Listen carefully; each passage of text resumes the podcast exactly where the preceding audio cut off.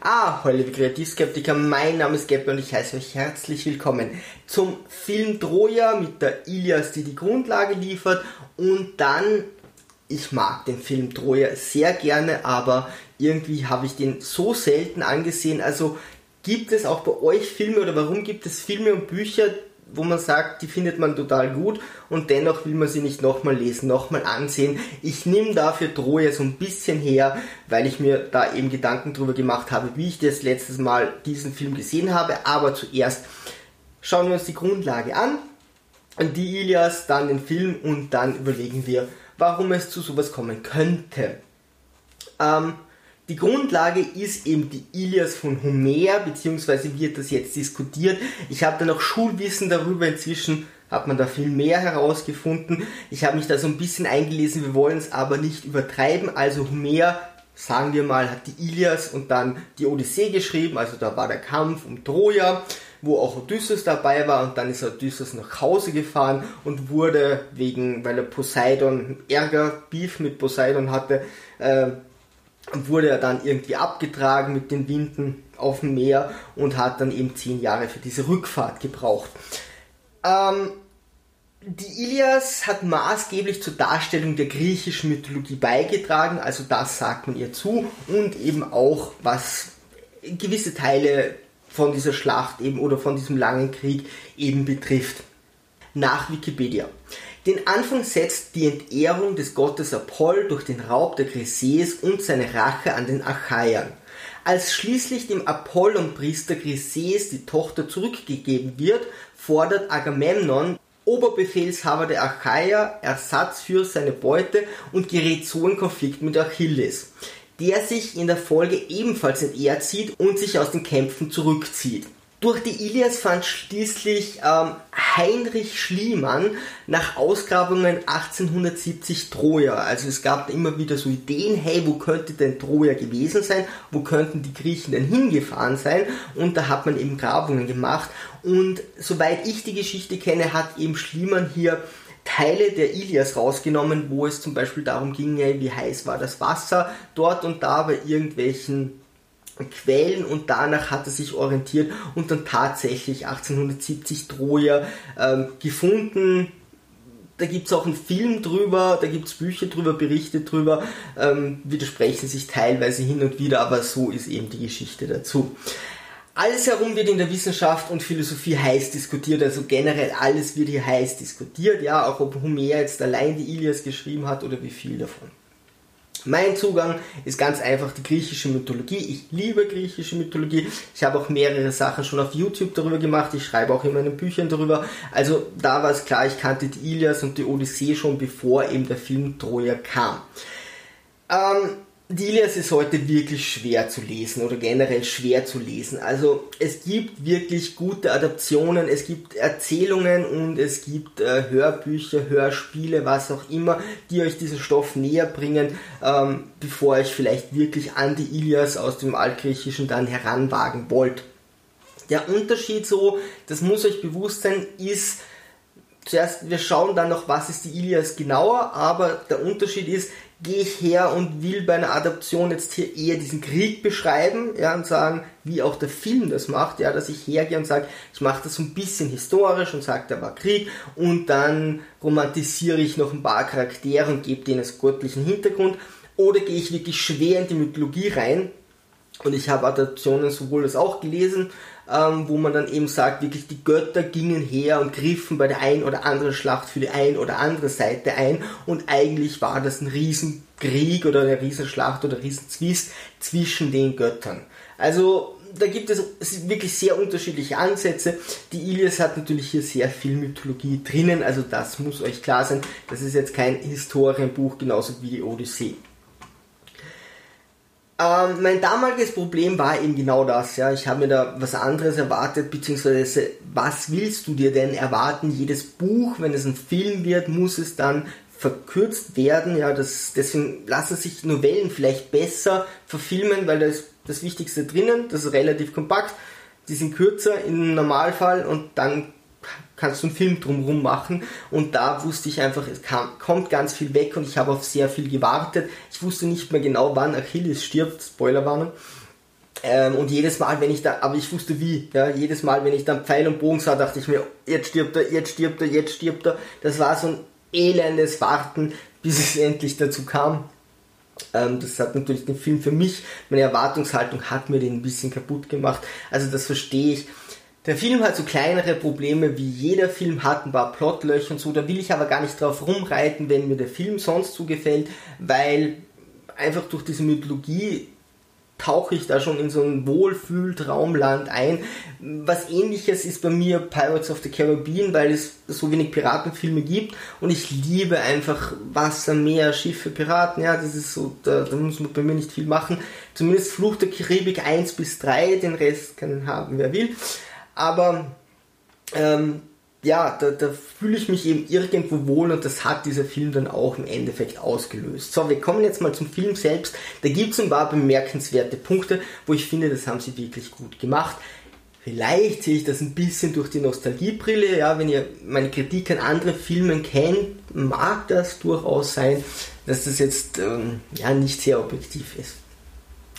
Dilias umfasst nur einen Teil des Krieges, also da gibt es noch Bücher und Schriften davor und danach und dann die Odyssee, ja. Ähm, das hat der Film auch dazu genommen. Also der, da ist nur ein Teil, wo die Ilias wirklich spielt, ja, das ist nur ein gewisser Zeitabschnitt, da geht es nicht um den ganzen Krieg. Der Film verkürzt die Handlung sehr stark, jedoch meiner Meinung nach sinnvoll. Das musst du eben immer machen. Du brauchst verschiedene Handlungsstränge. Ich stehe auf viele Handlungsstränge der Film hat relativ viele. Die Charaktere müssen aufgebaut werden, erzählt werden und abgeschlossen werden. Und das ist ganz schön schwer bei so vielen Charakteren, die wir auch hier haben. Äh, und bei diesem ganzen Plot im Hintergrund, ja, der Metaplot, da ist noch so Krieg und so, den haben sie schwer verkürzt. Also man merkt schon, dass sich der Film auf viele Punkte von der Ilias konzentriert und auch von den Schriften davor und danach. Also die Hauptpunkte hat rausgenommen und vieles dazwischen, was eben Erzählung ist, weggestrichen und natürlich alles, was jetzt mit diesen Göttern ist, das ist nur eine Romantisierung der Charaktere. Man könnte vielleicht sagen, der Film ist eine moderne Adaption des Stoffes, allerdings nicht in die Jetztzeit gebracht, was vielleicht auch ganz cool wäre. Ob man das so sinnvoll machen kann, keine, keine Ahnung.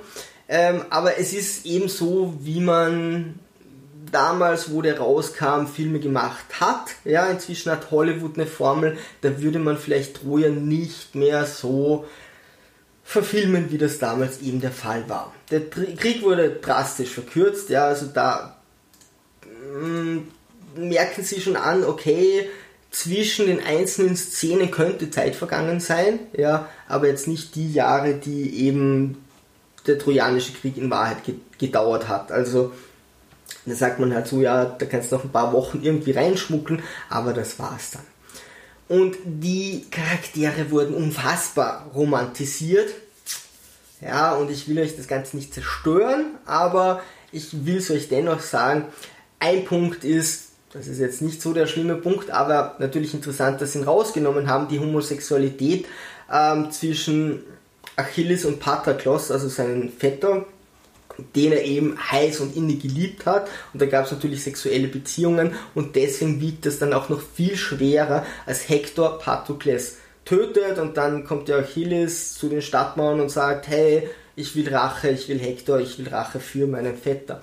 Also das wird in der Ilias hier mehr aufgebaut. Ich finde, der Film macht es aber auch nicht schlecht. Ja, also man weiß schon, okay, in wenigen Szenen, das ist für Achilles wichtig.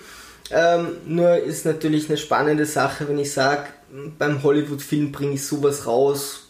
Zu der Zeit hätte es das Kino vielleicht schon vertragen. Aber was waren dann die wirklich schlimmen Sachen? Plünderungen.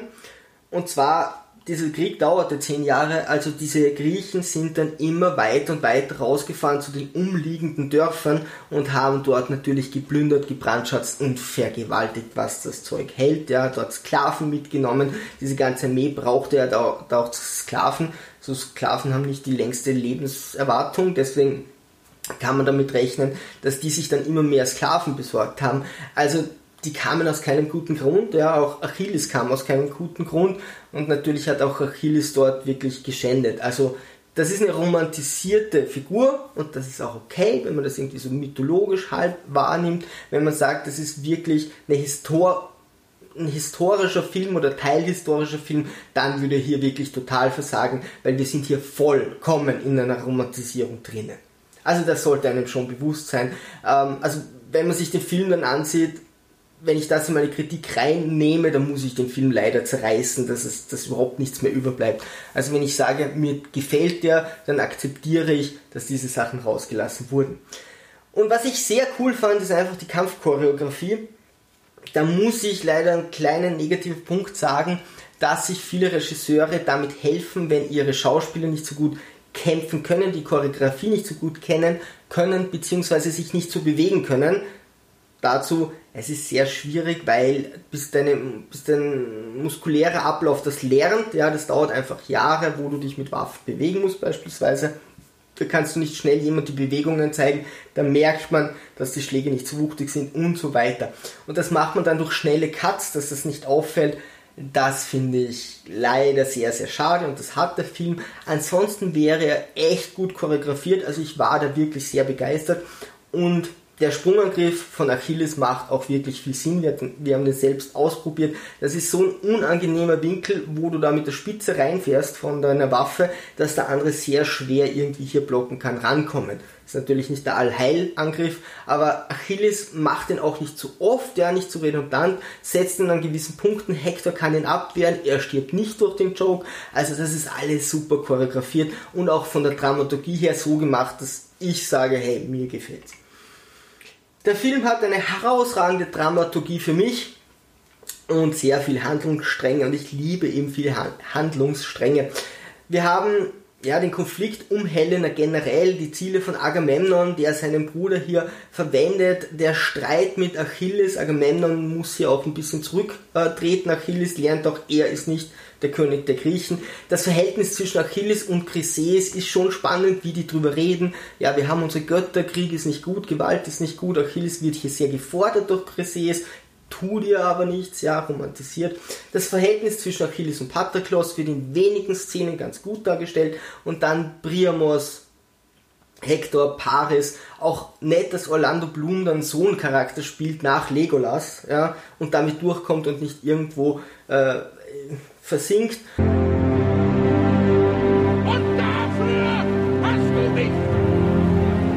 Und Helena, alles was hinter den Mauern von Troja, Mauern von Troja ebenso äh, passiert. Und wir haben da relativ viele Charaktere und die alle aufgebaut werden, dann gibt es eine Dramaturgie und das Ganze endet. Also, hey, ich finde, ist ganz ordentlich gemacht. Findet man bei anderen Filmen vielleicht auch. Ich finde es bei heutigen Hollywood-Filmen einfach nicht mehr so oft. Ja? das ist eine andere Dramaturgie, wo man sagt, hey, ich will euch gar nicht zu viel zumuten, äh, nicht zu sehr die Charaktere aufbauen, nicht zu viel Handlung und dann geht das wieder aus, mehr Action, mehr hübsche Leute, mehr, mehr auftrainierte Leute und dann ist das gut. Ja, dann akzeptiert es die Masse. Nach dem ganzen Krieg kam Helena zurück, ja, und die meinte so, war gut gewesen. Also, Agamemnon hätte natürlich auch ohne sie diesen Krieg ähm, ausgeführt, aber sie kam dann einfach zurück und es war so wie ein nettes Abenteuer, ja, hm, mal einen anderen Stecher gehabt und dann hat man sich Troja angesehen und dann geht man wieder zu seinem Ex zurück und der akzeptiert das, das Ganze wie auch immer. Ja, also hm, das ist das Ende von Helena, im Film irgendwie ein bisschen romantischer dargestellt. Und dennoch, obwohl ich jetzt so viel Positives gesagt habe, sehe ich mir den Film nicht gerne an. Nicht bewusst, das ist mir erst jetzt bewusst geworden, aber hey, dann hätte ich ihn viel öfters angesehen, wenn ihr nur wüsstet, wie oft, wüsstet, wie oft ich mir Filme ansehe, die ich gerne mag. Und dann habe ich mir so gedacht, warum?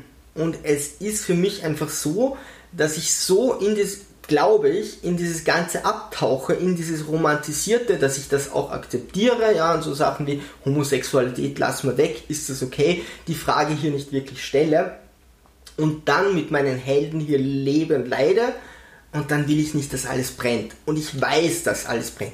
Ich liebe normalerweise Filme, die irgendwie sehr destruktiv sind. Beziehungen, die nur in einer Metaebene funktionieren. Ich hasse Liebesfilme, wo es nur darum geht, zwei kommen zusammen, zum, am Ende macht er noch irgendwas Doofes, dass er ihr nachlaufen muss, weil dann funktioniert es für die Frauen. Entschuldigung, wenn das jetzt Vorurteile sind, aber so sind Liebesfilme aufgebaut und dann sind die immer glücklich oder sie kriegen sich doch nicht. Nee. muss ich mir nicht ansehen. Habe ich genug gesehen. Also wenn das dann irgendwie eben nicht funktioniert oder die zwei nicht zusammenpassen, in der Metaebene funktioniert, finde ich das großartig. Ja, alle Filme, die irgendwie destruktiv sind. Hey, ja, solche Geschichten ziehen mich eigentlich wirklich an. Aber hier bin ich so in dieser romantisierten Form drinnen, dass ich nicht will, dass am Ende alles brennt und der Film geht ja eigentlich komplett schlecht aus. Ja? Also Agamemnon gewinnt, aber weiß nicht, wie viele sich mit Agamemnon hier identifizieren. Aber ich weiß von Anfang an, und ich habe es jetzt gemerkt beim Ansehen, ich weiß, das Ganze wird eben nicht so schön enden. Und ich habe bis jetzt nicht gemerkt, dass mir bei solchen Filmen ein Happy End tatsächlich wichtig ist. Und der Abschluss eben, ja, doch etwas ausmacht. Hm.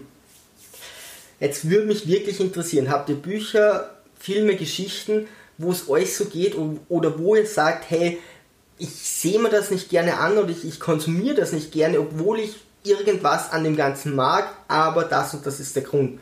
Vielleicht findet ihr auch einen anderen Grund, der bei mir eben so ist und ich sehe den einfach nicht. Also, ich finde, es ist ein spannender Punkt. Ich denke mal, viele haben solche Filme oder Geschichten, sagen wir Geschichten, wenn ihr darüber nachdenkt, also würde mich sehr interessieren. Ansonsten, liebe Sturmtrotzer, segel mal straff halten und auf zum Horizont.